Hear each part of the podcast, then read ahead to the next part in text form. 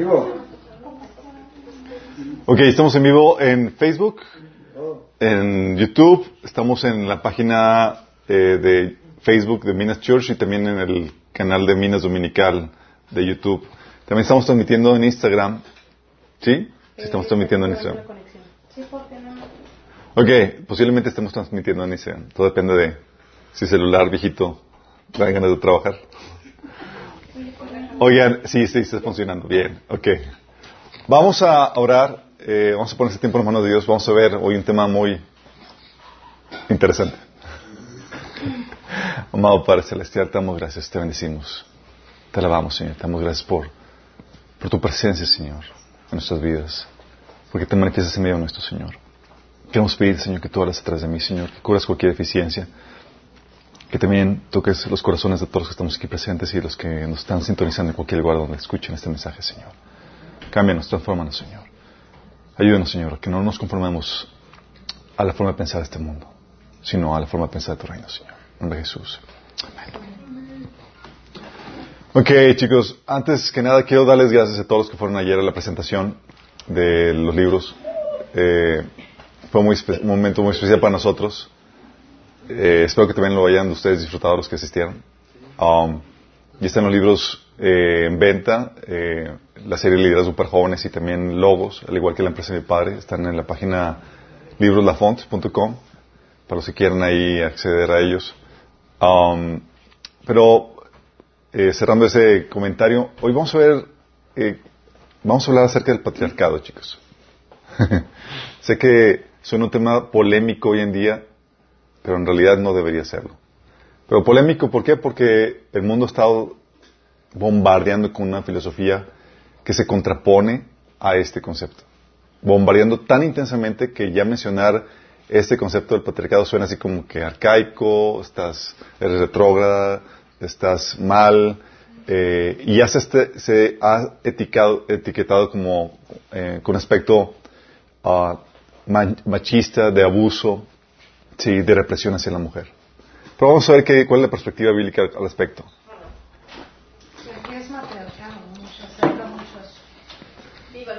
Viva el matriarcado.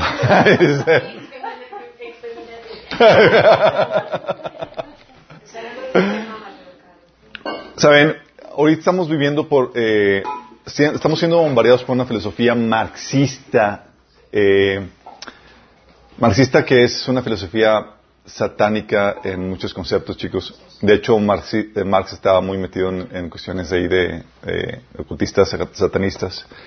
Um, y esta filosofía busca o ve todo desde la perspectiva de conflictos de grupo. Hay diferencias de grupo, todo lo ve desde una perspectiva de conflictos de grupo. Víctima, victimario, y busca un opresor y un oprimido en toda dinámica social. Sí. Es, oye, hay una diferencia, es quién es la víctima quién es el opresor. En todo. Sí. Es la busca, eh, y para ellos es, todo lo ven en el, en el paradigma conflicto de grupos. Burgueses versus proletariados, que es la típica teoría marxista eh, tradicional, pero también blancos contra negros, ricos contra pobres, hombres contra mujeres. Todo lo vemos ahí. Y, se, y hemos estado viendo rasgos o eh, tintes del marxismo en muy diferentes eh, frentes, no solamente en la cuestión eh, económica, como típicamente se ha visto, sino también en la cuestión de género, en la cuestión de clases sociales, en muchas otras cuestiones. Y para ellos, si hay desigualdad, es igual a que hay injusticia. ¿Sí? No creen en la complementariedad de diferencias, ¿sí? Sino que toda desigualdad, toda diferencia, toda diferencia es síntoma de injusticia, de opresión, de represión. Las diferencias son, de hecho, para ellos, las diferencias son fuentes del conflicto. No son iguales, sí, entonces hay injusticia aquí.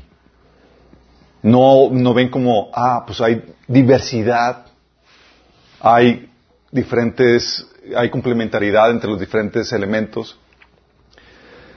Por eso, oye, ven, si alguien está en autoridad versus alguien que está en sumisión, está mal que te posiciones en autoridad y hacen sentir a la persona en autoridad como mal por tener la autoridad. ¿Sí? Y al que no, la tiene, la hacen sentir como que te está haciendo su ayuda porque no tiene la autoridad. Al que es más fuerte versus alguien que es más débil, está mal que ostentes tu, tu mayor fuerza versus al, que, al que no la tiene.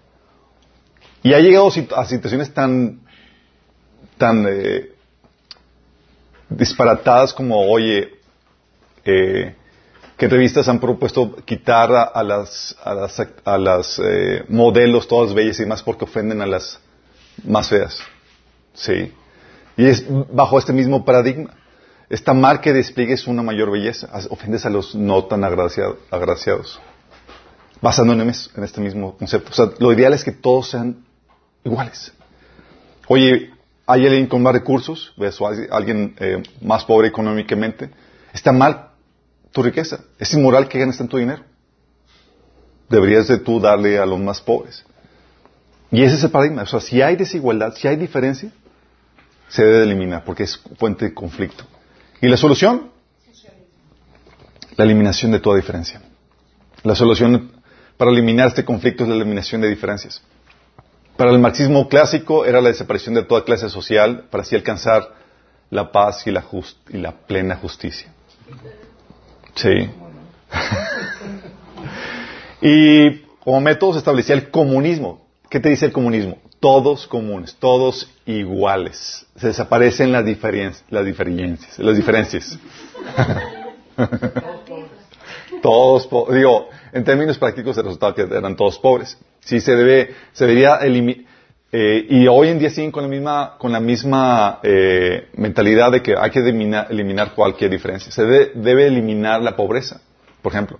Y suena algo genial eliminar la pobreza. Pero Jesús nos advierte que, que dice que siempre va a haber pobres. pobres.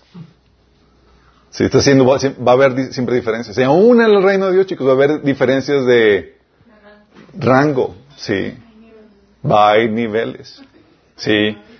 Pero esa eliminación de diferencias no solamente se, se pone en el, en el, ámbito económico, sino va a todos los ámbitos. Hoy estamos teniendo la, la situación donde esta filosofía marxista está llegando a la, a la filosofía de los sexos y, y, y, están con la propuesta de eliminar la diferencia de sexos. ¿Dónde crees que viene? Filosofía marxista. Filosofía marxista. Sí. Y ahorita salen con el sexo neutro o vestimenta neutra. ¿Sí las han visto? Están saliendo en, en varios programas y anuncios y demás. Donde ya no sabes si es niño o niña, ya, no, ya la ropa ya eh, tratan de eliminar la diferencia. que nada tiene género. Que nada tiene género, porque están buscando eliminar eso. ¿Por qué? Están basados en esta filosofía marxista donde si hay diferencias, eh, no hay injusticia, hay desigualdad, no hay, eh, no, no, está, no, des, no debe ser. En los hombres, los hombres deben ser más afeminados. Las mujeres deben ser más masculinas, alcanzar un, un neutro. Sí. Y aquí es muy interesante esto de la eliminación de diferencias, chicos. ¿Se acuerdan cuando vimos el taller de logos? O los que ya leyeron el libro. ¿Quiénes ya leyeron el libro? Bien allá.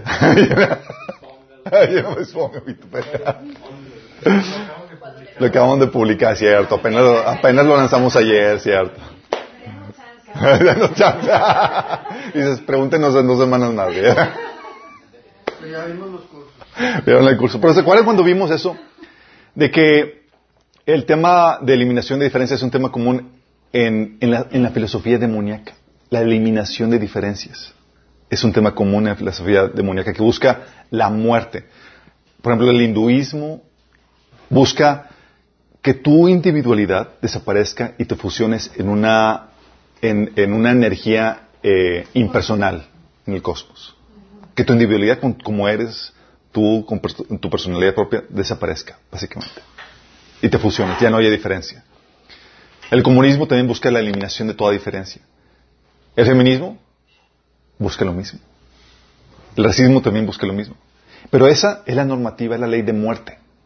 De los que se acuerdan cuando vimos la, la, el taller de lobos la, la, ley de muerte que causa debilitamiento o destrucción de un sistema. Y en términos más científicos se le conoce como la segunda ley de termodinámica o la ley de entropía, la cual establece la tendencia de los sistemas al decaimiento, a la desaparición en un estado de unidad homogénea.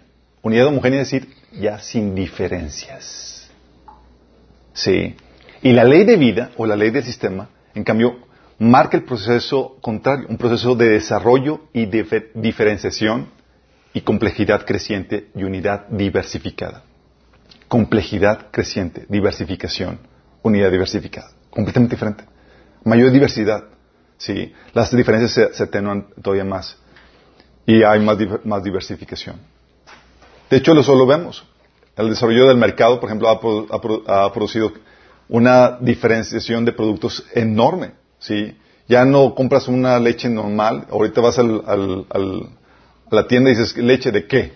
Ya está hay leche de, de almendras. Antes yo sé esa agüita de almendras, pero le llaman leche. Leche de coco. ¿Qué es eso? Leche de coco. Aberraciones como ese tipo de cosas. Que no deben llamarle leche en mi opinión personal. Pero leche, oye, light, con vitamina D, con eh, deslactosada. O sea, tiene de todo. Y es una mayor edificación. Significa que se va creciendo, va desarrollando el, el sistema. la leche con la con esa, con la que brillas en la noche.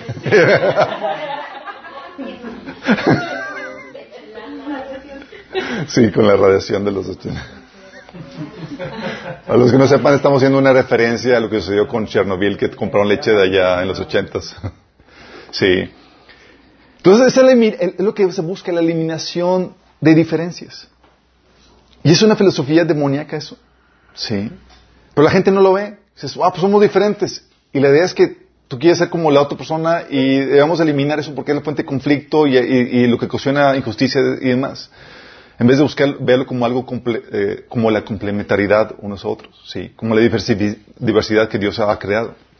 Entonces, en medio de esa solución que buscan eh, eliminar las diferencias, utilizan a un principal actor. El medio para lograrlo es el Estado. El Estado sería el medio encargado de eh, eliminar toda diferencia de clases, toda desigualdad, para así eliminar todo conflicto. Así en teoría establecer la paz, establecer la plena justicia. ¿Si te das cuenta cómo es la, la versión falsa de lo que el Señor viene a hacer? Y así alcanzar la utopía marxista, lo que le llaman los historiadores el fin de la historia, donde ya se eliminó todo conflicto, se establece la paz y demás entre todos los diferentes, eh, diferentes eh, actores. El paraíso, yo diría, de los envidiosos. Sí. Se establece el Estado comunista. Y es algo, chicos, que se está tratando de, establecer eh, y se está enforzando por medio de la, de la ONU, por ejemplo. La imposición ideológica de género, del feminismo y demás, y de la agenda, forman parte integral de la Agenda 2030 donde están buscando que la mujer sea igual que el hombre. Sí.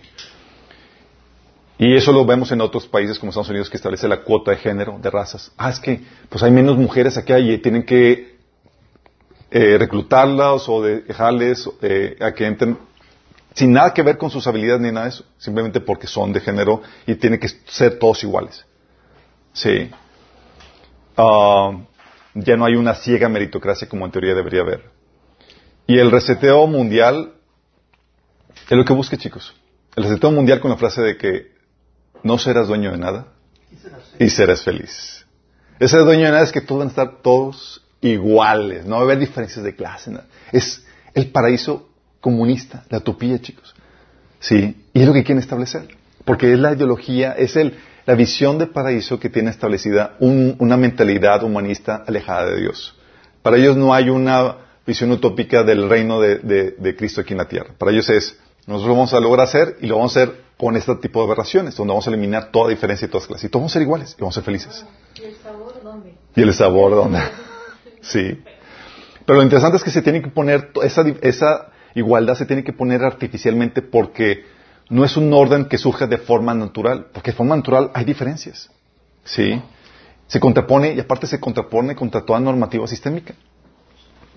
De hecho, es la envidia la que se pone como el motor de esta filosofía satánica. La envidia es el motor.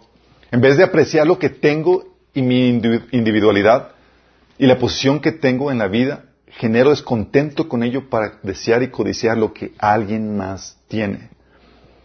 Como tú tienes algo y yo no tengo, eres algo que no soy, lo quiero y genero el conflicto. Sí. Es la envidia la que genera ese motor. No veo complementariedad en mi diferencia, sino solamente injusticia. No veo como que, ah, tú me necesitas lo que yo, tú necesitas lo que yo tengo, yo necesito lo que tú tienes. Sino, no, es esas que no somos iguales y hay justicia aquí. Y estoy decidido a ser lo que tú eres o tener lo que tú tienes y eso mueve el conflicto. De hecho, adivinen dónde se originó esta, esta mecánica o esta ideología. ¿En China o Rusia? No, en el cielo. En los cielos. Bingo. Denle un cafecito ahí a Melissa. Satanás. Satanás fue el precursor con esta mecánica, porque quiso ser igual a Dios y despreció su posesión para que, querer tomar algo que no le correspondía, chicos.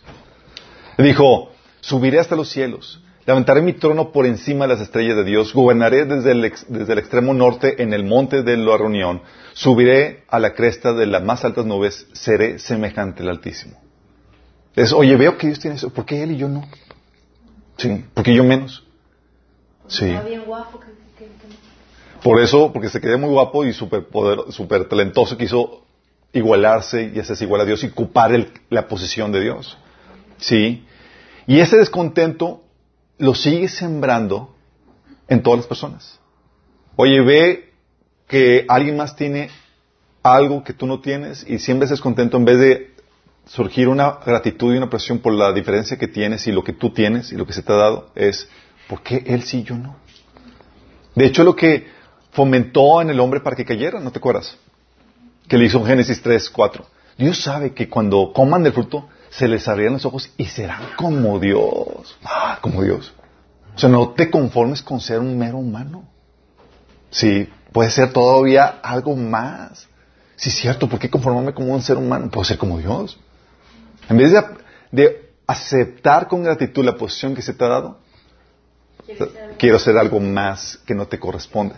Y fíjate que no estoy hablando de, del desarrollo normal que una persona tiene. Oye, un niño aspira a ser adulto, claro, es parte del desarrollo y es algo que está dentro de sus potenciales. Pero ser algo que, de lo que no se le ha otorgado ser, es ahí donde entra la problemática. Y el enemigo te pone la frustración por, para que, eh, por lo que eres, envidiando lo que no puedes ser o lo que no se te ha otorgado ser. ¿Sí? ¿Vamos entendiendo, chicos? Chin, chilín. Están, están cayendo los 20. Bueno, la- lo interesante caso es que la filosofía marxista se ha, ha impregnado el feminismo, chicos. Ve la diferencia de sexos como una injusticia. Y la sumisión a la autoridad del hombre lo ve como, a- eh, la sumisión a la autoridad del hombre lo ve como una injusticia. ¿Por qué él sí y yo no? Yo quiero ser igual a él. La misma dinámica que el enemigo, ¿no sí ven? Sí, y ven el rol tradicional de la mujer, lo ven como señal de opresión del hombre. Es decir, siembran la frustración por la posición natural que se ha dado.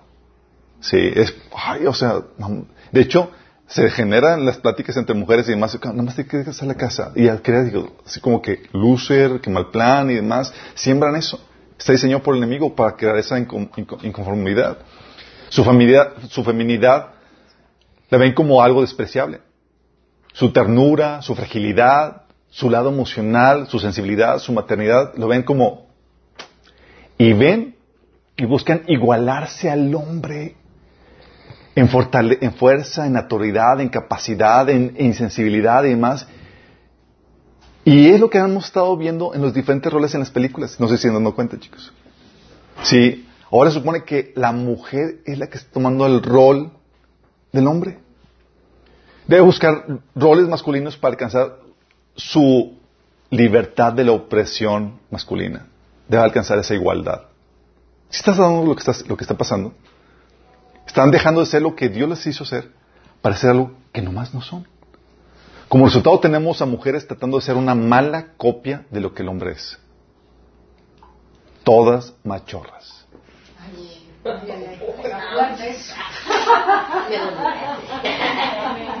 ¿Por qué? Déjame aclararles esto, chicos. Déjame aclararles esto. Sí. Y luego lo interesante caso, y al mismo tiempo, chicos, se fomenta a los hombres que sean, me- se- sean, más in- eh, sean menos inquietos, menos toscos, más sumisos y más relegados. Y más bobos. Y más bobos. Y como resultado tenemos a una mala copia de la mujer en el hombre. Sí, todos afeminados. Y es lo que está fomentándose. Sí. Y tienes películas donde sale el hombre, en vez de ser el, el- fuerte, el que utiliza la fortaleza dada por Dios y más, que rescata a la, a la mujer. Ahora es la mujer que rescata al débil, tonto, varón, sí, porque nomás no sabe qué hacer con su vida. Sí. Y ves a las mujeres, en vez de relajar esa feminidad, lo ves esa toscura y demás que es propia de quién? Del hombre. Sí. Y esa debilidad y ternura y demás que es propia de la mujer, lo están tratando de poner implementar en el hombre. Busquen hacer del hombre más femenino y haciendo del hombre una mala copia de lo que la mujer es. ¿Qué, qué, qué no? ¿En qué se basa eso? Basado en esta filosofía marxista que busca eliminar las diferencias, chicos. Pero con eliminar las diferencias, están creando estas malas copias. La Biblia es muy clara en cuanto al rol del hombre y la mujer. La Biblia enseña que Dios hizo al hombre y a la mujer con, eh, diferencias. Lo dice claramente, ¿sí? Dice eh, que Dios en Génesis 1.27 creó al hombre a su imagen, a imagen de Dios los creó, varón y hembra los creó. O sea, creó la diferencia entre, lo- entre ambos, varón y hembra. Él es el autor de esta diferencia. Y el enemigo, como viene típicamente a hacer, es, viene a destruir, tratar de destruir el orden creado por Dios. ¿Hay diferencia? Vamos a quitar la diferencia. A ver, ¿qué más ha hecho Dios para quitarlo? Sí, y busca hacer eso. Y lo que hace Dios es que creó esa diferencia y, y también diferencia no solamente en género, sino también en el tiempo de su creación. Uno fue creado primero que otro, también con un propósito. Dice 1 Timoteo 2.13, porque primero fue formado Adán y Eva después. Y de ahí creado toda una serie de implicaciones teológicas en cuanto a cuál es el rol del hombre y cuál es el rol de la mujer. Nada más por el orden de su creación. Sí. So, la Biblia nos enseña que Dios los hizo con diferentes roles. Diferentes roles, pero complementarios. Interdependientes. De hecho, Pablo decía en 1 Corintios 11, 12, porque así como la mujer procede del hombre, también el hombre nace de la mujer. O sea, no te pienses acá más picudo porque son interdependientes. Sí. Oye, pero el hombre lo puso cada cabeza. Sí, pero sin, sin, si no tienes el, la mujer, todo se desmorona. Sí, de hecho es algo que le digo a mi esposa, que porque a veces mi esposa es, eh, subestima su trabajo. Digo, es que tú no me necesitas de más. No, amor, si, si, te- si tú te me enfermas o desapareces, todo se desmorona. sí. No te das cuenta cuál es la función que tienes. A veces uno subestima su contribución porque no está frente, no está visible. Sí. Pero no sabes la tremenda implicación que tiene. Y esto no es una, es, esto que viene en la Biblia, chicos, que viene así, oye, bueno, la Biblia viene que hay diferencia de hombres y son eh, hombres y mujeres y son complementarias las partes. Pero esto no es una mera concepción ideológica desprendida de toda realidad. O sea, no es solamente una ideología que no tiene base en la realidad, chicos, como la ideología de género quiere ser. Que es, ah, es aquí meramente eh, conceptual, pero no cuadra con la cruda realidad. Esto no es aquí así en la Biblia, chicos. Esto no es una concepción ideológica que se despre- desprendía de toda realidad. Al contrario, hay una realidad biológica que prueba que lo que la Biblia enseña es real. Inevitable, innegable. Hay una realidad biológica. Sí. Cuando los hombres, físicamente, los hombres tienen más fortaleza y rudeza y agresividad que las mujeres. Son más grandes. En promedio, los hombres son aproximadamente un 10% más grandes que las mujeres. Y cuando hablo de, estas diferencias, déjame aclararles esto. Estoy hablando de diferencias en general. Sabemos que Dios, eh, dentro de la curva distribución, eh, ¿cómo se llama? Dentro de la distribución eh, estadística, ¿sí? el grosso eh, cae en esto. Obviamente hay excepciones que están a lo largo de la, de la distribución estadística, ¿sí? donde hay, oye, sí, va, vas a encontrar una mujer que resulte más fuerte que el hombre en algunos aspectos y más, Pero no es la generalidad, no es la tendencia. Estamos hablando de generalidades, chicos, ¿sale? Te vas a encontrar hombres más tiernos que algunas mujeres, pero es...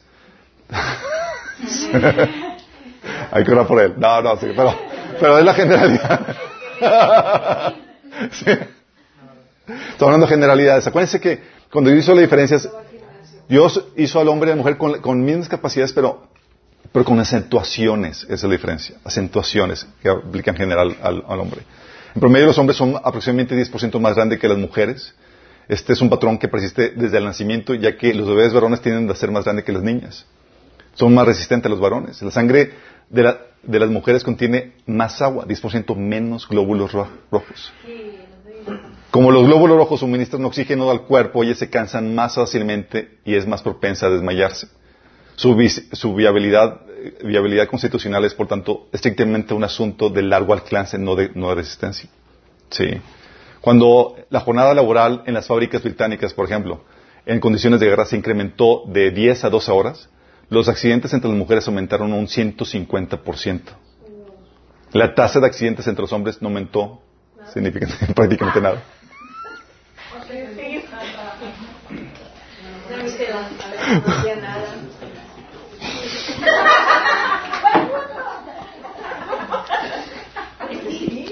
A ver, a ver.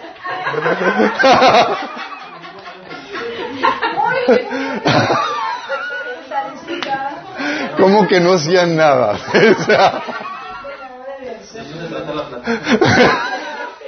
Somos amigos.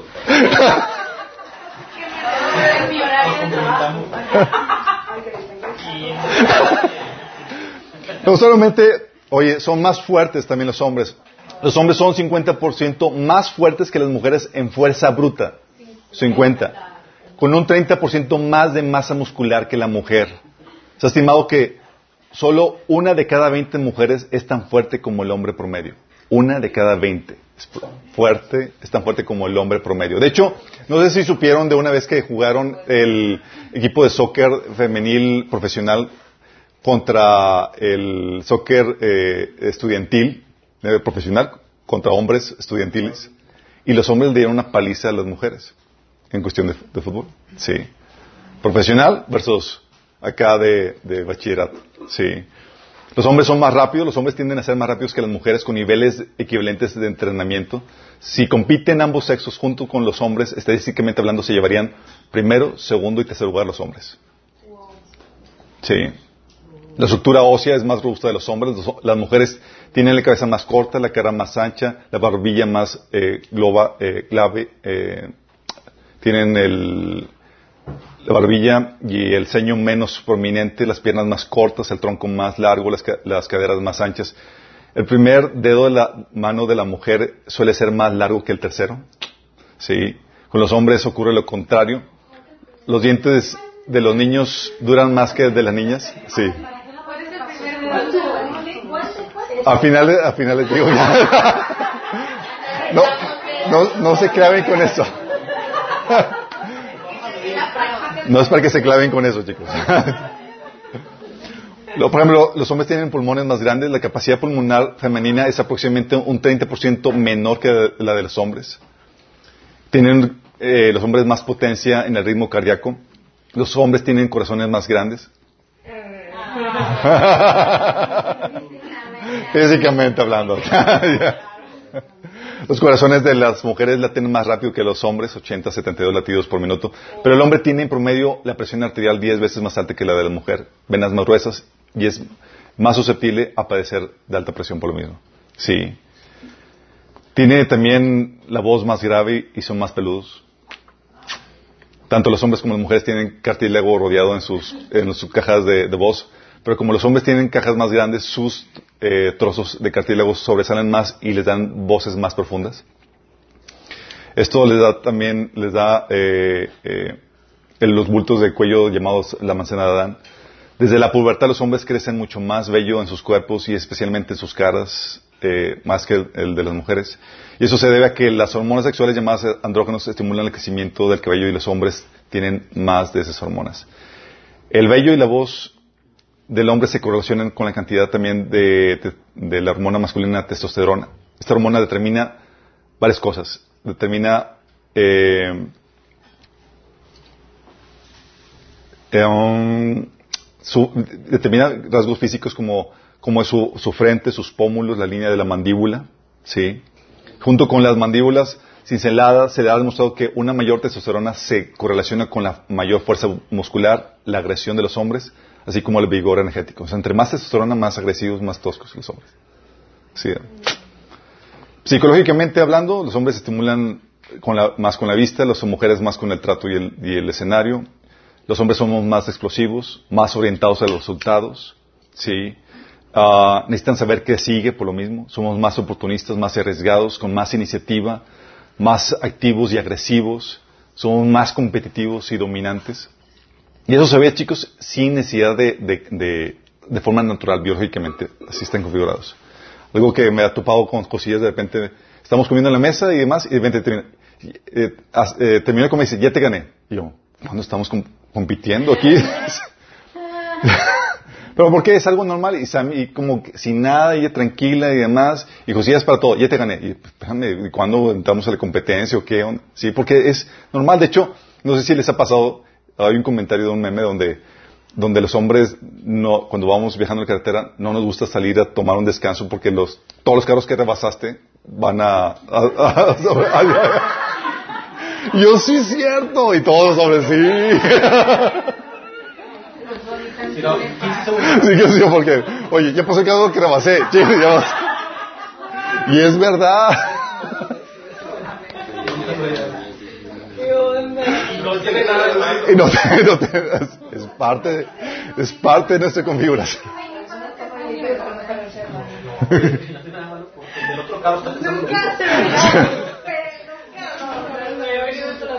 Para las mujeres es algo complete- completamente ajeno, foráneo a todo eso. Para los hombres es, es el estrés de que, ay, o sea, me va ganando y, y- sí. Los hombres somos más racionales, tendemos a ser más lógicos, cuadrados, estructurados y desligados emocionalmente. Y estamos dirigidos a, la, cuestión exterior, o sea, buscamos, eh, el hombre en nuestra vida gira alrededor de la vida exterior de la exploración. La mujer, en cambio, es otra parte, es otra cosa emocionalmente y, físicamente.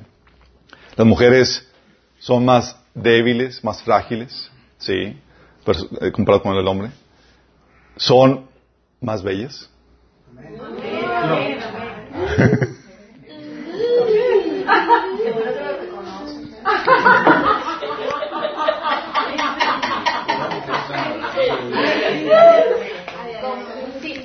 Fíjate, entre más estrógeno tiene una mujer, más ancho es su rostro, más llenos son sus labios. ¿Qué se ponen los labios para verse más bonitos? Se inyectan para verse más. Sí, bueno, el estrógeno genera ese, ese labio robusto de forma natural. Tienen los labios más llenos y más altas sus cejas. En otras palabras, las hormonas sexuales controlan la, la divergencia de rasgos faciales masculinos y femeninos. Imagínate. Son las mujeres más acariciables. El porcentaje de grasa para una mujer activa y sana es entre 18 y 20%, eh, entre, entre 18 y 20% para el hombre. En cambio, es entre un 10 y 15%, digo, es 18 y 20% para la mujer y entre un 10 y un 15% para el hombre en cuestión de grasa corporal. Las mujeres tienen más grasa corporal, porque las mujeres tienden a tener mayor, un mayor porcentaje de grasa corporal que los hombres, pero la almacenan estéticamente en las caderas y el trasero. Los hombres en la panza. Ah. Y supongo- Cuando quieren que Las mujeres también almacenan grasa subcutánea, sí, el- a lo largo de la, de la piel. Grasa que está debajo de la piel y proporciona una capa de aislamiento sobre los músculos y que también le da a, lo- a los cuerpos de las mujeres curvas y pieles más suaves. Es decir, son más acariciables. Son Por la grasa. por la grasa. Sí. ¿Por qué estás tan suave? Estoy grasosa. No, dices, soy mujer. Sí. Sí, es que no soy hombre. Sí, los hombres tienen la piel más corriosa. Sí. Las mujeres tienen más, funciones fisiológicamente, o sea, son más complejas que el hombre. Las mujeres tienen, por ejemplo, tres funciones fisiológicas muy importantes que el hombre no tiene: menstruación, embarazo y lactancia. Sí. Las mujeres maduran más rápido. Las mujeres, Las niñas generalmente llegan a la pubertad dos años antes que los niños y los niños necesitan el resto de su vida.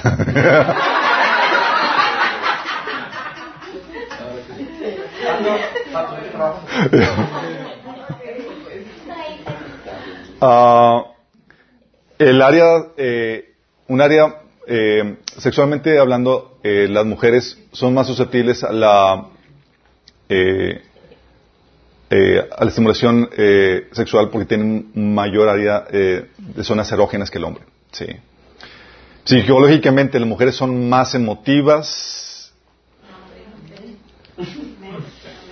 Hay sus excepciones. Hay gente que está a lo largo de la, los extremos de la distribución estadística. Sí. Ah, las mujeres son más susceptibles emocionalmente, ya sea riendo, llorando, eh, por su, gracias a su composición hormonal, chicos. Sí, es algo normal. A diferencia del hombre, tienen un ancla interna, es, eh, en vez de el, hombre busca salir al mundo para encontrar su destino, la mujer posee su futuro dentro de sí misma. Ahí donde, donde está. Ella tiene una confianza oculta pero profunda. O sea, su vida interna es más importante que la del hombre. El hombre busca explorar, alcanzar cosas. Su, destino está afuera. Eh, las mujeres valoran más la intimidad por encima de la acción. De establecer la relación. Son más cautelosas relacionalmente. Lo, lo que diría mi esposa, son menos toscas relacionalmente. Buscan la seguridad más que el hombre. Eh, valoran más lo que es que lo que hacen. Eh, tienen un corazón más, miseri- más misericordioso, utilizan más palabras. Los hom- hombres, por ejemplo, hablan para informar hechos, proyectos. Las mujeres hablan para comunicar sentimientos y pensamientos. Como resultado, las mujeres tienden a usar más palabras que los hombres. Muchas más. Niños versus niñas, las niños, los niños en sus juegos hablan menos y producen más sonidos. Y las niñas hablan más, hablan solas ay, y están jugando con juegos de actividad y demás. Hablan en promedio unas 13.000 palabras más que los niños. Sí, la mujer en general desea equidad, desea equidad y sumisión. Una mujer quiere ser igual al hombre, eh, quiere ser igual del hombre, pero un igual muy especial. A un nivel profundo y fundamental, ella tiene un fuerte deseo de ser guiada y protegida y cuidada. Sí. Las mujeres man- manejan el poder blando que da una forma, que da forma a la humanidad, a las relaciones. Las mujeres tienen la capacidad de ejercer una gran influencia y sutil influencia en el matrimonio y en las relaciones domésticas con este poder blando. Sí. Con su ternura, con su fragilidad. Su vida está dirigida hacia el, hacia el interior, en el sentido que la perspectiva de una mujer tiende a ser más dirigida a los sentimientos, a las emociones, al pensamiento, a las relaciones que tienen. Sí. Ah, algo interesante es que cuando están las mujeres ovulando, son más atractivas hacia los hombres con rasgos más, perfiles más toscos, más, más varoniles. Es decir, los varones que, muestran más señales de, te- de testosterona. Lo grueso del asunto es que muchos métodos anticonceptivos hacen que las mujeres dejen de, eh, ovular. Eh, y cuando las mujeres están, no están ovulando, tienden a ser más atraídas a los hombres que son más suaves, eh, con rasgos más suaves eh, o con menos testosterona. Sí. Algunos dicen que posiblemente en eso esté incidiendo en que las mujeres se sienten a veces más atraídas que las mujeres, a otras mujeres. Sí. Ah, algo, una, eh, un estudio que, que sacaron, bueno, me- eso me lo dejo después, pero, ahí lo leen. Pero, esta diferencia, chicos, son diferencias físicas y son diferencias psicológicas, eh, pero basadas en, en- en las hormonas, en cómo Dios nos con- constituyó. Sí. Ah, y es algo que, que- que es de forma general como opera las, las cosas.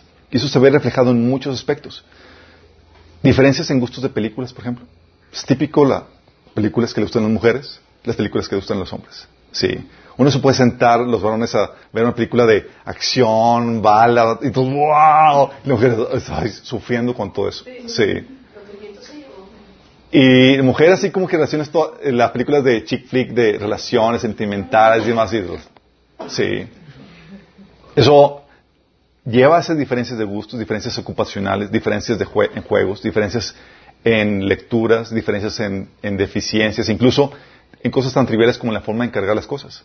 Por ejemplo, cuando los investigadores visitaron un campus de la escuela secundaria y la universidad para estudiar el comportamiento de los sexos, observaron que los hombres y mujeres incluso cargaban sus libros de forma diferente. ¿Cómo creen que cargaban los hombres, las mujeres sus libros? ¿Y los hombres? Sí. Los jóvenes tendían a llevarlos en los costados los brazos enrollados en, la parte superior. En contraste, las mujeres y las niñas usualmente acunaban sus libros en sus, en sus pechos de la misma manera que lo harían con un bebé. ¿Sí? Aún en eso. Los niños, ves el típica problemática en la escuela, los niños son más desorganizados, más inquietos, más ruidosos, más difíciles de controlar y, y educar. Así es la diferencia, chicos. Sí. Los hombres eh, son doblemente más propensos a caer en el alcoholismo. 77% de los suicidios son por hombres.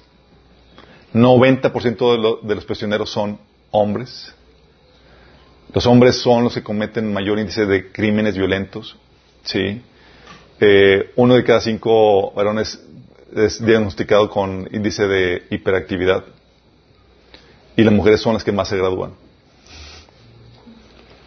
Todas esas son diferencias, chicos, que vienen de forma natural.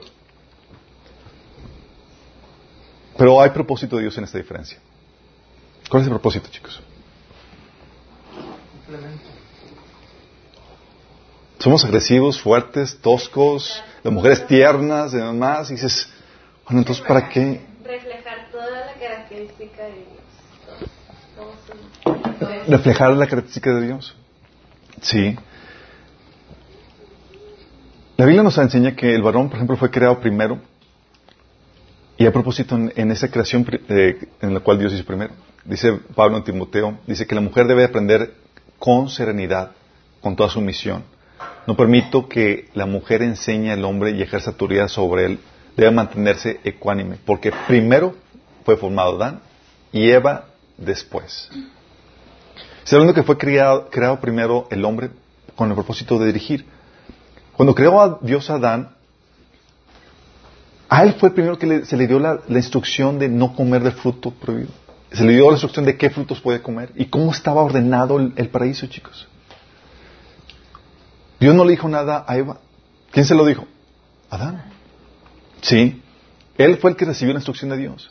Él era el que le iba a explicar a Eva qué onda con todo el Edén. De hecho, le iba a presentar cómo se llaman los animalitos. Ya le había puesto, ya le había puesto los animalitos. Ya tenía incluso su huertita con su frutita y demás, porque eh, Adán ya estaba, se había dedicado a trabajar y a cultivar la tierra. Sí. Era Pepe. Era prepper.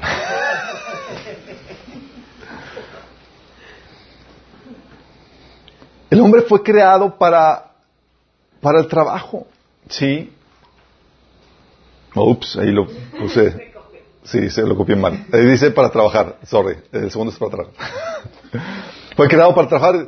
Dice la Biblia, eh, Dios, el Señor, tomó al hombre y lo puso en el jardín de Edén para que lo cultivara y lo cuidara. Y luego aparte lo reitera en Génesis 3.19 cuando después de la caída dice, cuando con el sudor de tu frente obtendrás alimento para comer hasta que vuelvas a la tierra de la que fuiste formado. ¿Eso qué refiere con el sudor? Es decir, vas a chambear hasta el cansancio. Sí, para obtener tu sustento. Y nuestro físico, chicos, nos permite aguantar una labor física más pesada y largas jorna- jornadas de trabajo. A los hombres, hablando en general. Tendemos, de hecho, los hombres por lo mismo, porque fuimos creados para el trabajo, tendemos a obtener nuestra labor por lo que hacemos y por lo que logramos, más, por, más que por quién nos relacionamos. Nuestra identidad está ligada a nuestra labor. Por eso resentimos más nuestra crítica en, eh, en el trabajo. O sea, a mí me puede decir que me veo feo, pero que me salió fue lo que hice. es otra cosa. Nos estimula por eso sentirnos necesitados. Somos más lógicos y racionales porque estamos más orientados a la tarea. Hablamos más de hechos y acciones. Somos más enfocados. Necesitamos tan enfocados, chicos, que tenemos una, eh, un mecanismo natural los hombres de, de contestar automáticamente sin estar, sin poner atención a lo que nos están diciendo, porque estamos enfocados en lo que nos están diciendo. Es decir, te puede hablar tu esposa y tú estás enfocado en lo que está haciendo y tu, palabra, y tu palabra y tu boca ya contestó algo, realmente, pero no sabes lo que, lo que está diciendo. pero puede es un momento de vulnerabilidad para el hombre, puede decir cosas que sí. sí. Fuimos creados para, para cuidar. Sí, dice Génesis 2.15 que Dios lo tomó, tomó al hombre y lo puso en el jardín de Edén para no solamente que lo cultivara, sino que lo cu- cuidara. ¿sí? Y ¿te acuerdas cuando Nehemías teniendo esta, eh, este entendimiento, esta revelación de que el hombre fue diseñado para cuidar, dice, inspirado por el Espíritu al pueblo de Israel, que, que sean valientes, que no tengan miedo, porque había enemigos. Dice, acuérdense del Señor, que es grande y temible, y peleen por sus hermanos, por sus hijas e hi- hijos e hijas, y por sus esposas y sus hogares. A ellos diciendo, hey, somos nosotros, varones, que debemos ser valientes y pelear, o sea, tenemos que cuidar, proteger a los nuestros. De hecho, Jesús tomaba, tenía ese, ese mismo ejemplo. En Efesios 5, eh, 29 dice que, porque nadie aborreció jamás a su propia carne, sino que la sustenta y la cuida, como también Cristo a la iglesia, hablando de la protección. Por eso los hombres son más agresivos y violentos. Hay propósito en esa agresividad, en esa violencia. Somos más fuertes. Hay propósito en esa fortaleza. Somos físicamente y emocionalmente más condicionados para la batalla, para la pelea. Sí. O sea, nosotros somos, podemos vestir ve- con mayor facilidad, ver la sangre, el destazadero y demás, que la mujer. Así de grueso. De hecho, eh, también fuimos creados para desarrollar, para alcanzar metas, resolver problemas, obstáculos que nos impiden llegar a alguna meta, a algún destino que queremos alcanzar. Por eso somos resolvedores de problemas. Es, dame aquí algo y que, te, que te y que vamos a lograr hacer. Sí. Somos resolvedo- resolvedores de problemas, ofrecemos soluciones a lo que se nos, eh, que nos, eh, a lo, que- de, lo que, de las problemáticas que se nos pone. Sí. Meternos en, en emociones. uy. Por eso cuando la mujer nos presenta una problemática para empatizar y tener un vínculo y demás, se nos complica así como que ching, tenemos que cambiar el chip.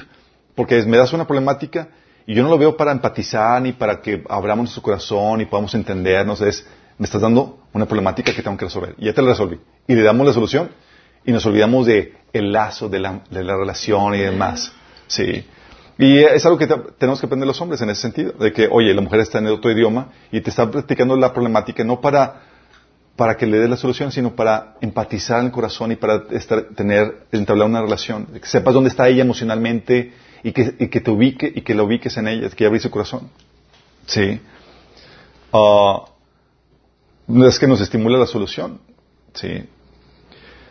La mujer, en cambio, chicos, fue creada después para ser guiada y atendida. Dice 1 Pedro, de Pedro 3, 7, vosotros maridos igualmente vivid con ellas sabiamente dando honor a la mujer como vaso más frágil. Es el vaso frágil. No diseñada para el trabajo duro o difícil, chicos. Por eso se fue creado Ad- eh, Ad- Adán primero. Sí. Es el vaso frágil para tra- tratarse con cuidado. No diseñada para soportar el estrés emocional que el hombre soporta. Es muy importante esto. Dices, oye, ¿por qué emocionalmente los hombres somos más, no, no somos tan afectados? Porque estamos más de- desligados de nuestras emociones. Porque el peso que cae sobre el hombre requiere que te desligues un poco de las emociones. Sí. De hecho, mi esposa, me, nos en problemáticas que hemos tenido aquí en la iglesia y se, le hace tan fuerte la carga emocional que lo sufre. Y me ve a mí y yo como si nada. Me dice, ¿cómo quisiera ser como tú, hombre? Yo, no. Digo, tú y yo somos diferentes, nos complementamos. Yo por ti sé que hay alguna problemática. A veces se me pasan porque yo no siento nada. ¿Sí? O no tanto como tú. Porque la mujer fue creada para la relación, para hacer compañía. Digo, dice en Génesis 2.18, luego dijo Dios, no es bueno que el hombre esté solo, voy a hacerle una ayuda adecuada. Fíjate cómo dice, el hombre lo creó y lo puso a trabajar, y la mujer la creó y le dijo, es para que se relacione contigo. Sí, fíjate la diferencia. La mujer diseñada y codificada para la relación, el hombre para la tarea. Por ello, por eso la mujer su enfoque es construir relaciones. El hablar es su fuerte. Hablar por placer, sin un propósito específico más que establecer una conexión con otra, con otra persona. Sí. Para nosotros, para los hombres es, me hablas por teléfono. O sea, que los hombres hablen un- más para platicar, a ver qué onda y demás, es, raro. Para, es, sí, que te, voy a hablar para hacer un trabajo, un proyecto, eh, platicarte una problemática, pero no para, nomás para ver qué onda. Es muy raro. Por eso los hombres casi no hablamos. Y la junta de hombres es como que... Y luego más porque somos muy escuetos, damos, descripciones de acciones y demás, y no, entramos en detalles, tanto como las mujeres. Para las mujeres los sentimientos, impresiones y tratos de las personas son más importantes que los hechos y las tareas. Sus problemas y dificultades los lidia, por lo mismo, en compañía. Al hombre, ¿qué hacía el hombre cuando tenía problemáticas al inicio, antes de que fuera la, la mujer? El hombre estaba acostumbrado a solo lidiar con las problemáticas. Sí. Fue creada para el varón. Diseñada. Es decir, ¿cómo que creada para el varón? Sí, fue diseñada para que fuera la recompensa, el regalo del varón. Qué grueso. Por eso le hizo hermosa. Y con el deseo de manifestar una belleza única, apreciada por el varón. Por eso le hizo acariciable con el deseo de cuidarse físicamente. ¿O para quién son todas las cremas, chicos? Sí. El hombre fue diseñado para apreciar, de hecho, la forma femenina, por lo mismo. De hecho, lo estimula, le estimula a la mujer ser apreciada por lo que es, no tanto por lo que hace. El hombre puede ser feo, pero wow, sobresalió en lo que hizo, en la faena y demás. La mujer es lo que es, la belleza que emana. Para ella es vital que se valore o se prioritice la relación que se tiene con ella. Eh, también fue diseñada para ser cuidada y protegida por él. La mujer necesita seguridad, mientras que al varón su, su, necesidad de confianza es confía en mí. Para la mujer es quiero que me dé seguridad. Para la mujer es encuentra su valor en que peleen por ella, en que se siente que vale la pena pelear por ella, en que están peleando por ella. Sí. La mujer fue diseñada para ayudar al varón en su tarea. Eso va a implicar que ella va a criticar a los varones en su tarea. Es como que es control de seguridad de, calidad de parte de Dios para el varón. Sí. Te va a dar retroalimentación. Pero también te va a dar consejos y orientaciones, a muchas veces no solicitados. Y por los cuales típicamente el hombre se, se ofende. Pero eh, ella va a ayudar a que mejoremos nuestro estándar, porque te da la retroalimentación. Ella fue diseñada también para ser madre. Tiene una mayor complejidad, chicos. Es multitasking, es afectada mensualmente por, sus hormonas y tiene una ternura para lidiar con seres más frágiles que ella, es decir, los hijos. Los hombres somos más toscos en todo esto. Somos la parte dura. Por esta diferencia entre el hombre y la mujer, con una astralidad biológica, chicos, nunca ha habido civilizaciones matriarcales. Es un hecho de la historia. Una civilización donde la mujer... Eh, Los elefantes. Esa realidad biológica es tan fuerte que por eso no hay civilizaciones matriarcales. Es decir, civilizaciones que hayan prosperado y sostenido bajo la dirección de la mujer. No existe en historia. De hecho, tan pronto empieza a, a surgir la feminidad en una sociedad, como eh, en, la, bajo, en el liderazgo, son o derrocadas o subyugadas por una, por una civilización más fuerte.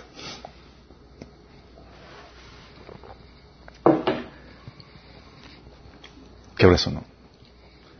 Ahora, eh, y esto, dices, oye, pero ahorita las mujeres prosperan y logran muchas cosas en muchas áreas. Sí, pero en un estado primitivo y salvaje, sin ley o en peligro, las mujeres son las más vulnerables. Ahorita el estado de legalidad y de libertad que se tiene permite que las mujeres sobresalgan en, áreas que en la historia muchas veces no, lograron sobresalir. Pero en una situación de peligro, de eh, salvaje o sin ley, las mujeres son las más vulnerables. No tienen forma de salvaguardarse sino bajo la custodia de un varón. Por eso en la Biblia presentan a la mujer episodios de peligro o en situaciones obviamente vulnerables, presentan a la mujer o bajo la dirección del padre o la protección del esposo. Sí, por su mismo. Dices, oye, por esa razón, chicos, Ninguna civilización ha tenido un ejército formado de mujeres. Dices, oye, ¿por qué todos se pusieron de acuerdo y los mandan a los hombres a la guerra y no a las mujeres? ¡Qué injusticia! ¿Por qué creen, chicos? Está basado en una realidad biológica. Los hombres aguantan más la violencia, son más fuertes y demás. Es como si mandaras al ejército y dices, oye, en mi mente voy a mandar a un ejército de puros niños. Pues a menos que se, traen a cabo a los hombres, como sucedió con el ejército nazi, que ya no había hombres y enlistaban a los niños. Sí. Pero típicamente mandas a los más fuertes, a los más agresivos, frente a la batalla, que puedan resistir eso. Si no, es pérdida en el enfrentamiento que vas a tener. Obviamente, va a haber excepciones. Pero eso no significa que las mujeres tengan un valor menor que el hombre, en lo más mínimo. Así como Jesús, siendo Dios, no es menor al Dios el Padre, aunque se tenga que someter a Dios el Padre. O el hecho que se tenga que someter Jesús al Padre significa que es menos divino que el Padre. En lo más mínimo. Pero sí dice la Biblia, 1 Corintios 11.3, Dios es cabeza de Cristo. ¿Eso hace a Jesús menos divino? En lo más mínimo. Sí. Y lo mismo sucede entre la mujer y el hombre. Hay una relación de sumisión, hay una relación de jerarquía ahí, pero no o hay una diferencia de valor. De hecho, la Biblia les llama coherederas. Es decir, están a la par, al lado tuyo, en la herencia que recibes de Cristo. 1 Pedro 3.7 dice, Vosotros maridos igualmente, vivid con ella sabiamente, dando honor a la mujer como vaso más frágil y como coherederas de la gracia de la vida, para que vuestras oraciones no tengan esto. Coherederas de la gracia de la vida. No sea, no algo menor, sino algo igual. Sí, alguien igual. Solo somos diferentes. No de menor valor, simplemente diferentes. Complementariamente diferentes. De hecho, necesitamos nuestras diferencias para complementarnos y enriquecernos. Y las diferencias no van a desaparecer. De hecho, al querer hacer que desaparezcan, le estás robando el propósito a esas diferencias que están ahí, por más que quieras ocultarlas. Están ahí y quieres hacerlas como si no estaban, le estás robando el propósito porque están ahí. ¿Cómo lo separa? ¿Y cuál es el propósito? ¿Cuál es la dirección de esas diferencias? La fortaleza de la mujer, por eso, su gloria, no es ser como el varón. Su gloria está en su feminidad, en su ternura, en su delicadeza, en sus sentimientos, en su fragilidad indispensable para la labor de crianza y de construir relaciones que se requieren en la sociedad. Sin ellas estaría la situación muy mal. Nos requerimos mutuamente. Tratar de borrar eso sería una gran pérdida para el cuerpo de Cristo. Esa contribución única de la mujer es indispensable.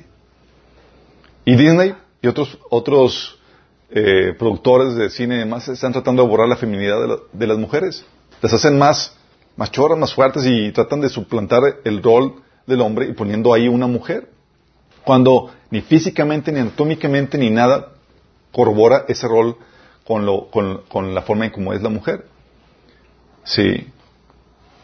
Tratan de hacer a la mujer no más femenina, no, sino más masculina. Y la fortaleza, la agresividad, la rudeza del hombre ahí va a estar, chicos, no se va a ir. No va a desaparecer. Y si no se le da un propósito a esa agresividad, a esa fortaleza, va a ser mal usada.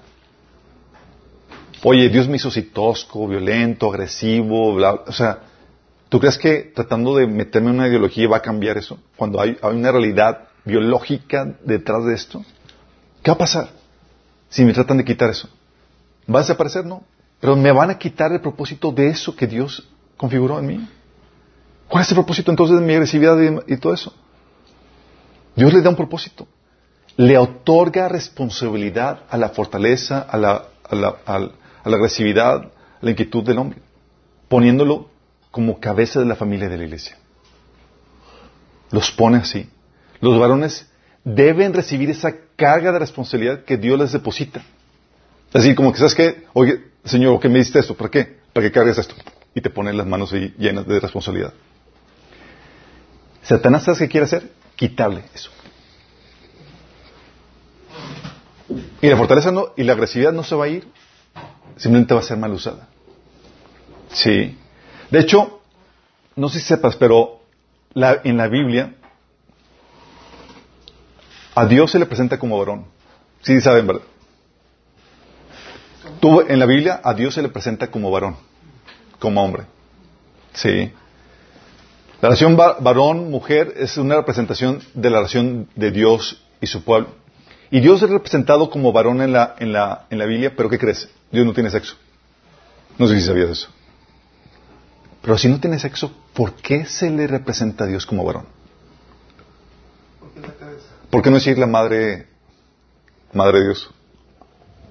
Por el rol que tiene el hombre de enseñar. Es como es con el padre. Quiero que pongas atención a esto. Fíjate en esto. Es cierto, Dios no tiene sexo. Pero en cuestión de atributos y roles, el rol masculino se caracteriza por la fortaleza, el soporte, la dirección, la protección y la provisión de una contraparte más débil, representada en femenino. Por eso, Dios es representado como masculino y su pueblo como femenino. Lo interesante es que Dios generalmente lidia con su pueblo eh, por medio del liderazgo masculino. Pero eso no importa, porque dicho liderazgo, en su fragilidad y debilidad relativo a Dios, funge como lado femenino. Por eso aún los hombres somos la esposa de Dios. ¿Vamos entendiendo? En un modelo paralelo, nosotros los varones servimos como la fortaleza, el soporte, la dirección, la protección y la provisión para la parte más débil de la humanidad representada en la mujer y en los pequeños. De qué tan bien llevamos a cabo nuestro rol dependerá qué tan gloriosa es la mujer. Por eso dice la Biblia que la gloria del hombre es la mujer. Es, ¿Qué tan bien está tu mujer? Eh, va a reflejar qué tan bien trabajo estás realizando tú como varón. Lo mismo sucede con Cristo y su iglesia, por quien, para quien trabaja, para hacerle una novia radiante.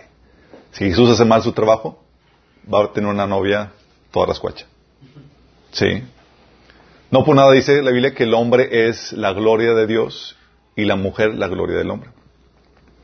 Voltear ese orden y poner la parte débil al frente es exponer al peligro, es exponer esas partes al peligro del enemigo y negar el sentido y propósito de la parte fuerte. Sí.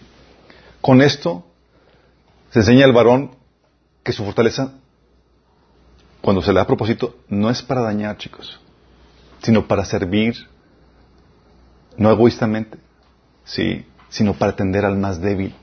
Es que tengo esta configuración, soy diferente a mujer, ¿para qué es? Para servir, para atender, para desgastarme, así como Cristo se desgastó por la iglesia. Al poner a la mujer frente, por eso chicos, al poner a la mujer al frente, es querer establecer un modelo frágil que se derrumba con fragilidad, que enseña una distorsión, que le roba propósito a los géneros. Es como si pusieras en una punta de flecha. ¿Qué pones en la punta de flecha? Pones una piedra o un, un pedazo de metal lo más duro que el resto. ¿Por qué? Porque es la que tiene que abrir. Sí. Si pones un pedazo de y no pones ahí algo más débil, no va a tener efecto. Sí, de hecho lo que ponen los niños en la flecha le ponen una goma para que no, no dañe. Sí. Y es lo que el enemigo quiere poner, quiere poner la mujer. ¿Por qué? Porque sabe que su en su composición es más frágil. Y si está al frente, el enemigo va a venir a atacar. ¿Y a quién crees que va a atacar primero? A la cabeza, al que está al frente. Se derrumba eso, se derrumba todo. El enemigo dice, dice en pocas palabras, dice, déjame poner a alguien a quien puedo derrotar con mayor facilidad. ¿Estás entendiendo? Por eso los niños pueden demandar a los papás. Si desincentivamos, esto, va- esto sucede, chicos, si desincentivamos que el varón tome su lugar. ¿Sí? Ah, no es necesario que tú ocupes el lugar. Cuando deberíamos de nosotros enseñar como cristianos que eres varón, tienes un peso de responsabilidad. Y tu, y tu complexión y tu composición anatómica, eh, biológica además, tienen una función. Y es para el servicio de una parte más débil. Para que te desgastes para una parte más débil. Sí, que va a ser tu mujer, van a ser tus hijos. Pero si incentivamos que la mujer sea la cabeza, tú estás rompiendo ese modelo que Dios establece. Quedamos expuestos al enemigo, creyentes de una, de una afectiva protección. Es como si quisieras llevar, poner a la mujer al frente de batalla en la guerra. Vamos a, todos los hombres siguen vamos a poner a las mujeres al frente de batalla. ¿Quién crees que va a ganar? La contraparte. Con facilidad. Sí. Es como si quisieras mandar a niños al frente de batalla. Oye, tú, eh, perdón, y Débora, ya ves que no quiso al otro y Dios lo usó. Eso llega a la siguiente pregunta. Oye, dices, pero Dios levanta y usa mujeres en el liderazgo, ¿qué no? El caso de Débora. Déjame explicarte qué onda con eso, chicos. Dice la Biblia en Jueces 4.4, dice en Jueces 4.4, en aquel tiempo gobernaba a Israel una profetisa llamada Débora, que era esposa de Lapidot. Fíjate, una profetisa llamada Débora que gobernaba al pueblo de Israel. Pero es un contexto, quiero que entiendas esto. Israel estaba en un contexto de apostasía y de desviación. No estaban viviendo el ideal. Sí. Y esta mujer manda llamar a Barak para que se convierta en juez. Y Barak, todo cobardón, le dice, Débora manda yo, mandó llamar a Barak, hijo de Abi- Abinoam, que vivía en, sedes de Neftalí, le dijo, Señor, el Dios de Israel, te ordena, ve y reúne en el monte Tabor a diez mil hombres de la tribu de Neftalí y de la tribu de Zabulón. Yo tra- atraeré a Císara, jefe del ejército de Javín, con sus carros y sus tropas hasta el arroyo de Quizón. Ahí lo entregaré en tus manos. Y él dijo, sí, claro. Digo, voy a hacerme responsabilidad porque soy varón y tengo que enfrentar y eh, hacer actos heroicos y valientes y arriesgarme por la parte más frágil y más débil, mi familia las mujeres y demás. No, Barak le dijo, solo iré si tú me acompañas. De lo contrario no voy.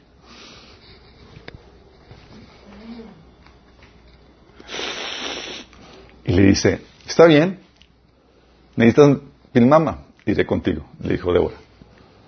Pero por la manera en que vas a, encarar este asunto, la gloria no será tuya, ya que el Señor entrega a Císara en manos de una mujer. Fíjate lo que está diciendo. Está diciendo que para vergüenza del varón, Dios tuvo que levantar a la mujer. Débora no es el ideal, es la excepción ante una falta de liderazgo del varón.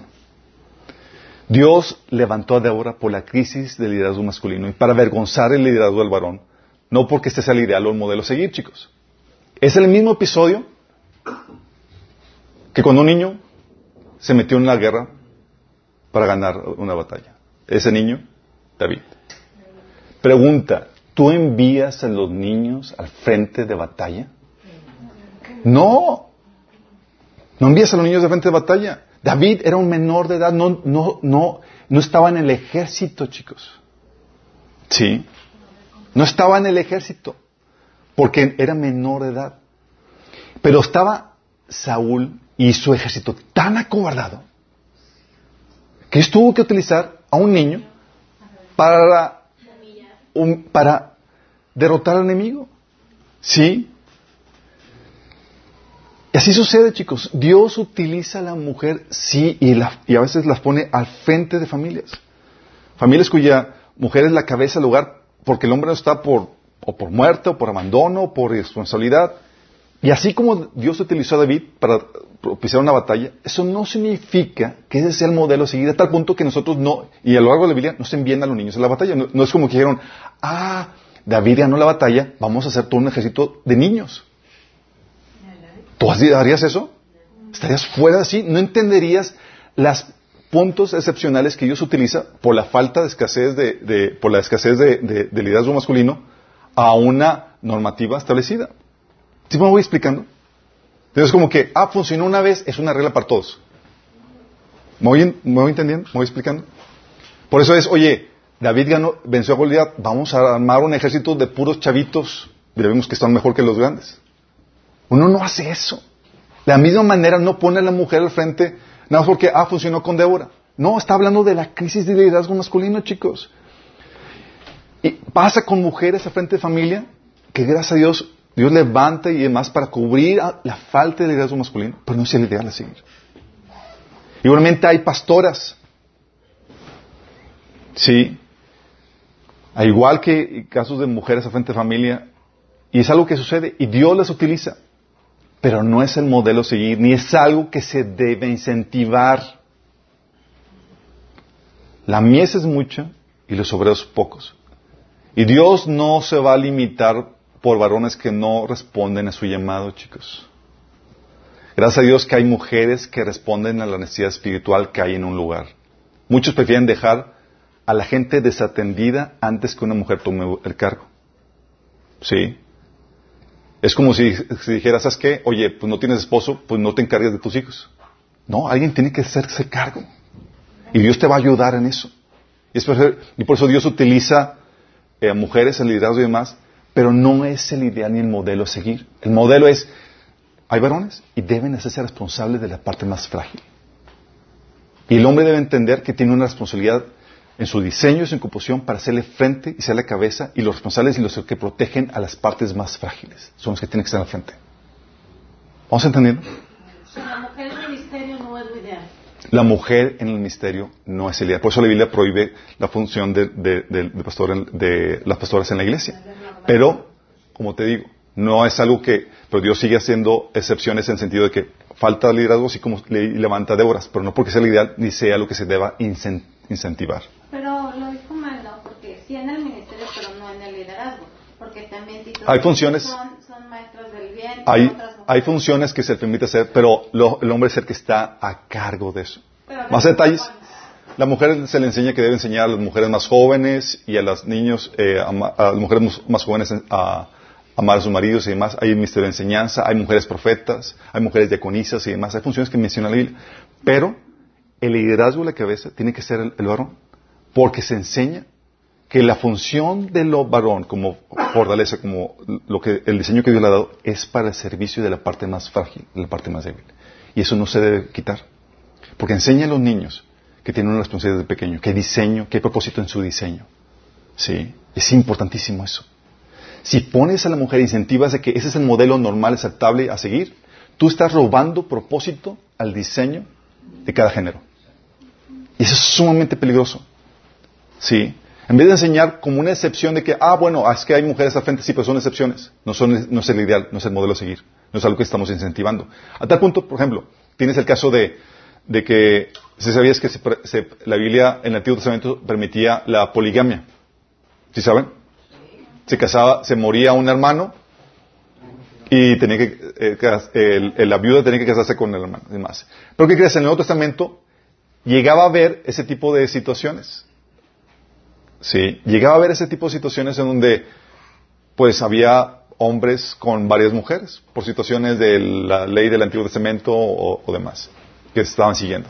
¿Por qué crees que decía Pablo? Decía, ¿sabes qué? El líder solamente debe ser marido de una sola mujer. Oye, Pablo, pero hay un muy, buen líder, pero que es- pues, se casó con su cuñada porque su marido, no, marido de una sola mujer. ¿Por qué? Porque tienen que enseñar el modelo, el ideal a seguir. Sí. No porque fuera lo que, lo que no porque hubiera talento además, había un modelo que tenían que aprender a seguir en, en ese sentido. Es, el varón tiene una responsabilidad. Y tú y yo como varones tenemos un peso de responsabilidad y el Señor nos avienta la responsabilidad. Oye, pero no siento la, la carga, el llamado, te la avienta. A ti, Señor, te va a ser responsable. Y tu anatomía, tu configuración, está diseñado para eso. Sí. La mujer es el vaso más frágil. Entonces, mientras que puede haber situaciones donde, bueno, Dios está levantando a una mujer eh, pastora o como eh, líder de una iglesia o está levantando a una mujer como líder de familia, así como levantó a David para destruir al ejército. Dios lo utiliza, gracias a Dios, que Dios no se queda con las manos atadas cuando faltan varones. Pero no es el modelo a seguir. Y con nosotros, como iglesia, tenemos que incentivar el propósito que hay en cada diseño. Mientras que el mundo dice, ¿sabes qué es el ideal? Debemos igualar la- las, eh, las, eh, las, las diferencias. No debe haber ninguna diferencia de rango, ni de posición, ni nada, todos somos iguales. Biblia dice, no, no es así. Hay diferencias que la Biblia ordena y están enraizadas en la cruda realidad biológica que hay entre el hombre y la mujer. Por eso necesitamos regresar al diseño original, chicos. El hombre debe ser... Ahí se me que tenía aquí presentación. El hombre debe ser caballeroso. La caballerosidad, chivalry, como se dice en inglés.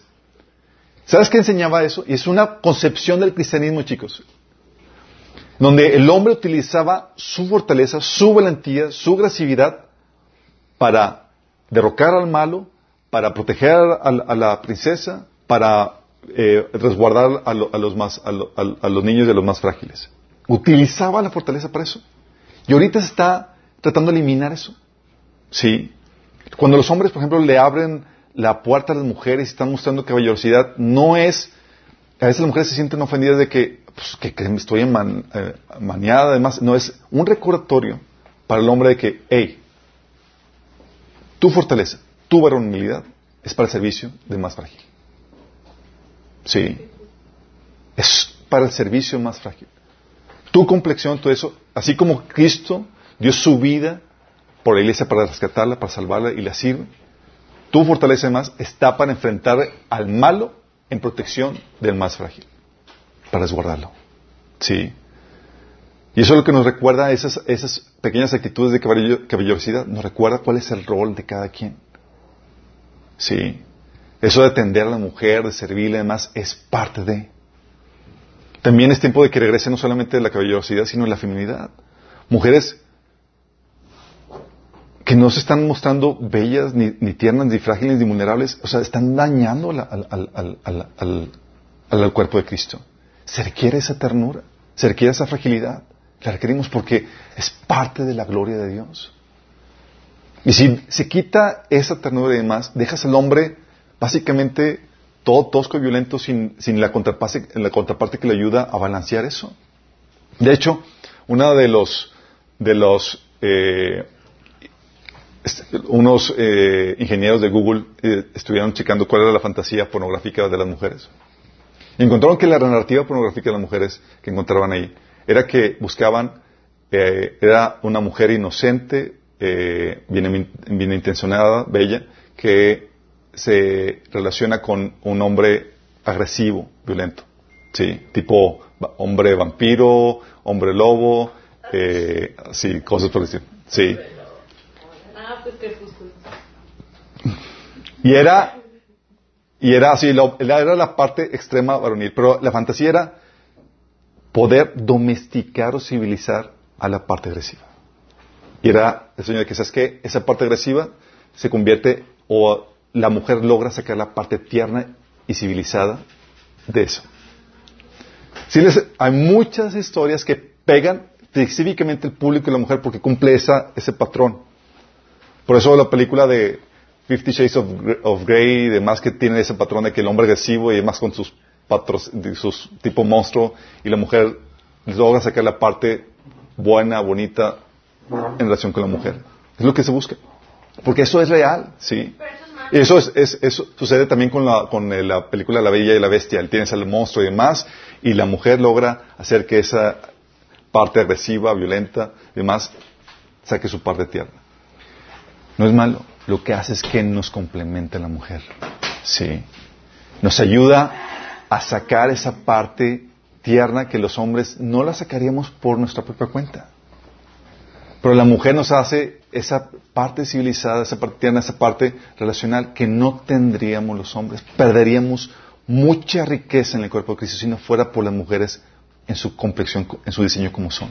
Sí. Pero si al hombre se le deja sin su varonilidad, quedan expuestos al ataque del enemigo. Porque quienes van a hacer frente, quienes van a ser los agresivos para pelear y defender a los más frágiles, ¿quién crees que van a ser? Los hombres.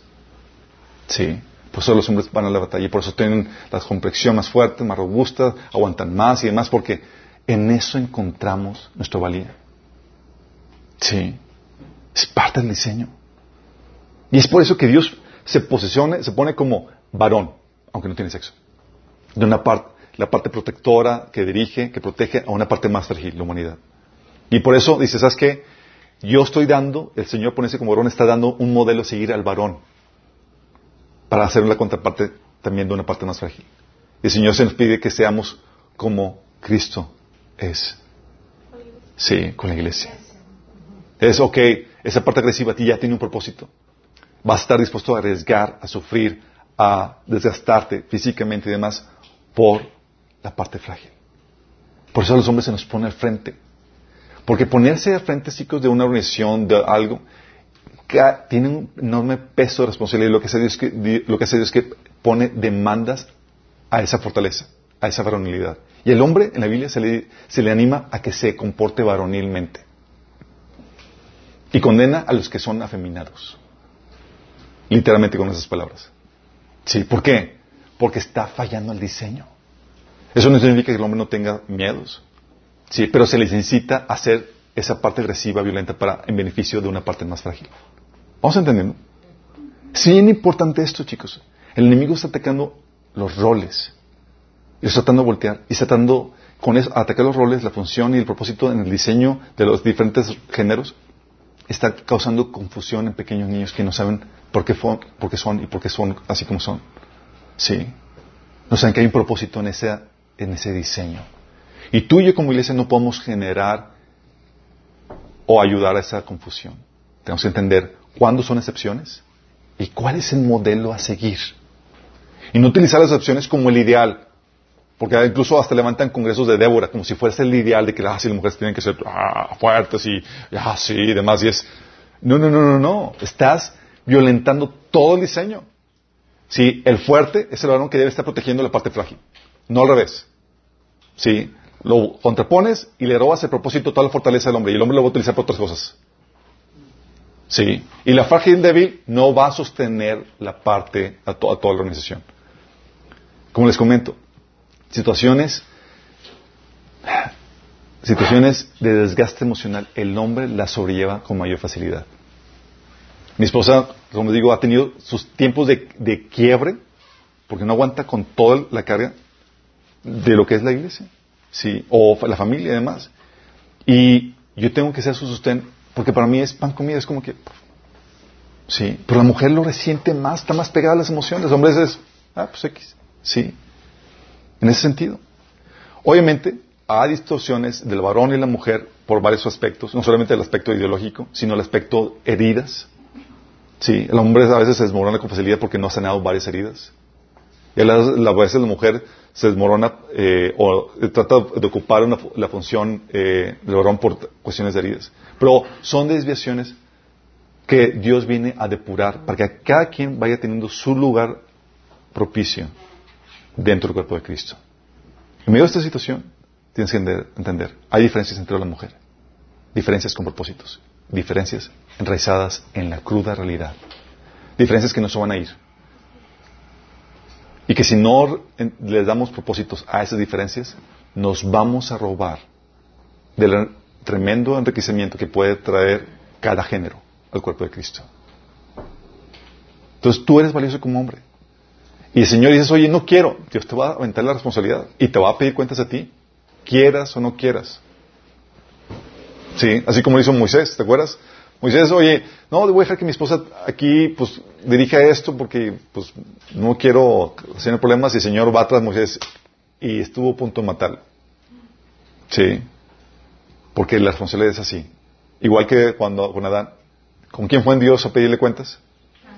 Adán. Dios va a, va a demandar de ese potencial que Dios puso en ti, de esa capacidad que Dios puso en ti, de dirección, de protección, de provisión para la mujer. Sí. Va a haber excepciones, grado. En este mundo caído, el hombre falla y demás, o hay enfermedad, o hay situaciones X o Y, y Dios estamos para apoyarnos mutuamente. Pero hay que entender las excepciones del ideal y el modelo a seguir y que tenemos que estar incenti- incentivando. ¿Sale? Dios va levantar pequeños niños a que derrotan gigantes. Pero tienes que entender que esa es la excepción. Tú no mandas a los niños a la guerra. Sí. Igual que no mandas a, la- a las mujeres a que enfrenten y den la cara cuando el hombre debe ser responsable. Oramos. Amado Padre Celestial, gracias Señor, porque tú nos creaste con propósito, Señor. Y hay una tremenda riqueza en estas diferencias que tenemos, Señor. Padre, no permitas que neguemos esas diferencias, Señor, y el propósito que hay en ellas, Padre. A los varones, Señor, Señor, que podamos aceptar, Señor, propósito en el diseño que tú nos has dado, Señor. Que no, Señor, neguemos ese propósito sino que lo aceptemos con valentía, Señor. Dando, presentándonos delante de ti, Señor, sin nada que temer, Señor, sabiendo que estamos cumpliendo bien con nuestra función de ser líderes, Señor, de ser los protectores, de ser la parte fuerte, Señor, que vela por la parte más frágil, Señor, nuestra esposa, nuestros hijos, Señor. Señor, que podamos también apreciar la tremenda riqueza que tú has puesto en las mujeres, Señor. Señor, porque podemos construir grandes civilizaciones, grandes proyectos, edificios y demás, pero si no está la parte relacional, Señor, la parte frágil, Señor, que construye las relaciones, todo se desmorona, Señor. Se vuelve vacío. Padre, que podamos emanar, Señor, esa gloria que tú has puesto tanto en el hombre y en la mujer, Señor. Que podamos, eh, Señor, enseñar esa complementariedad, Señor, y vivirla, Padre, en el cuerpo de Cristo. Gracias, Padre, porque tú utilizas, Señor, a mujeres en liderazgo, Señor, cuando es requerido, aún a niños, Señor. Porque, Señor, tú no te limitas cuando falla el liderazgo del varón, Señor, sino que tú, Señor, te sigues moviendo, Señor. Gracias, Padre, por, porque, Señor, no te limitas, sino que tú atiendes la necesidad cuando se requiere, Padre. Pero te ruego, Señor, que tú nos ayudes a entender cuál es el diseño, el diseño, el ideal que tú tienes en la mente, para que podamos trabajar en ese, Señor, en esa dirección. Te lo pedimos, Señor, en el nombre de Jesús. Ángel, yo quería hacerte una, una pregunta. Sí.